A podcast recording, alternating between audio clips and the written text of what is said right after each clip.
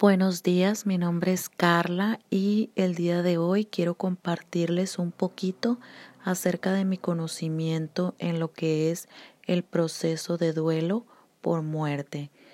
Quiero dedicárselo a mis amigos que sé que están pasando por este proceso y el día de hoy les voy a compartir un poquito de lo que vivimos cuando perdemos un ser querido. ¿Qué es un duelo?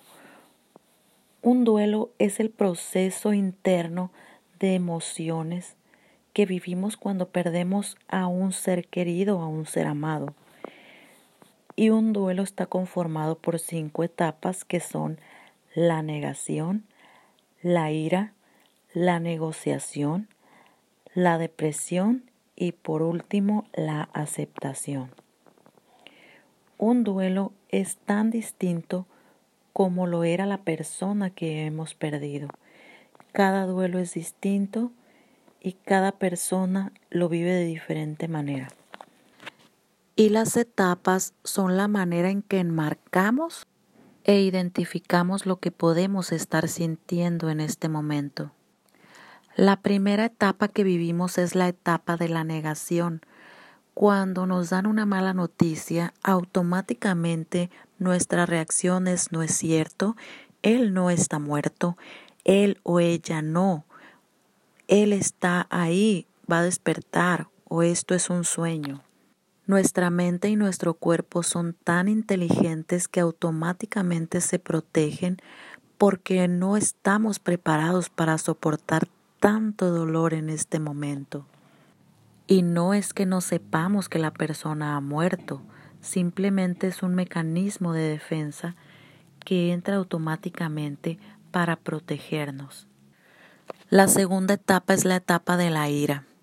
En esta etapa nos enojamos con todo y nos enojamos con todos.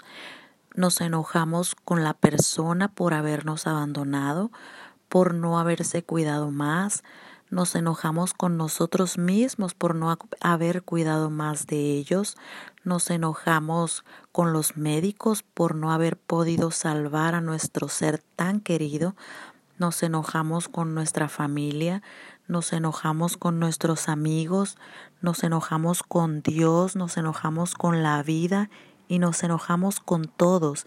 Y este sentimiento la mayoría de las veces viene acompañado de culpa, de tristeza, de soledad, de depresión, pero es una etapa más que también tenemos que vivir. Y la tercera etapa es la etapa de la negociación.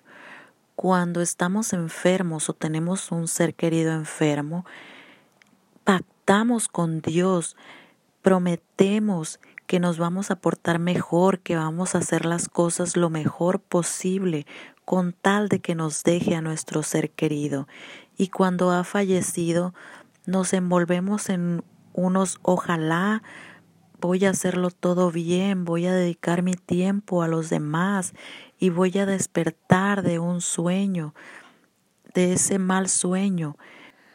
Tal vez Dios me lo conceda si me porto bien y nos perdemos en los ojalá, ojalá, ojalá. Y la cuarta etapa es la etapa de la depresión. Entramos en este estado de depresión porque es una reacción al momento que estamos viviendo. Podemos llegar a ser juzgados y podemos pero tenemos que saber que es un estado natural ante la reacción que estamos viviendo.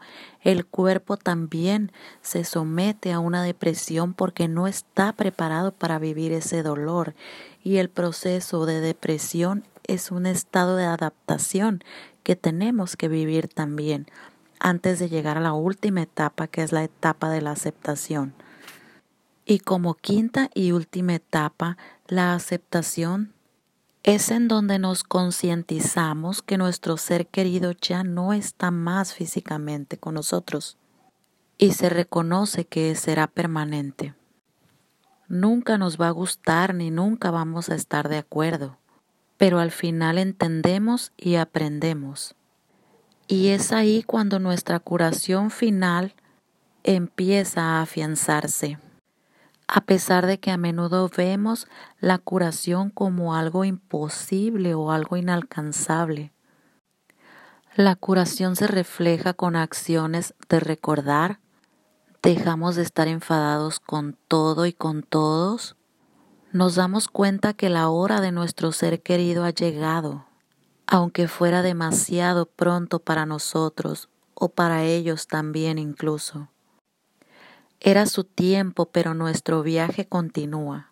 Y es hora de empezar a vivir en un mundo en el que ya no está nuestro ser querido. Y con el tiempo y a través de pequeños pasos de aceptación, podemos ver que no podemos tener intacto el pasado. Las cosas han cambiado y tenemos que readaptarnos. Y así, paso a paso, reconocemos las piezas que se han fragmentado. Espero que les haya gustado y sobre todo que les haya servido un poquito. Gracias.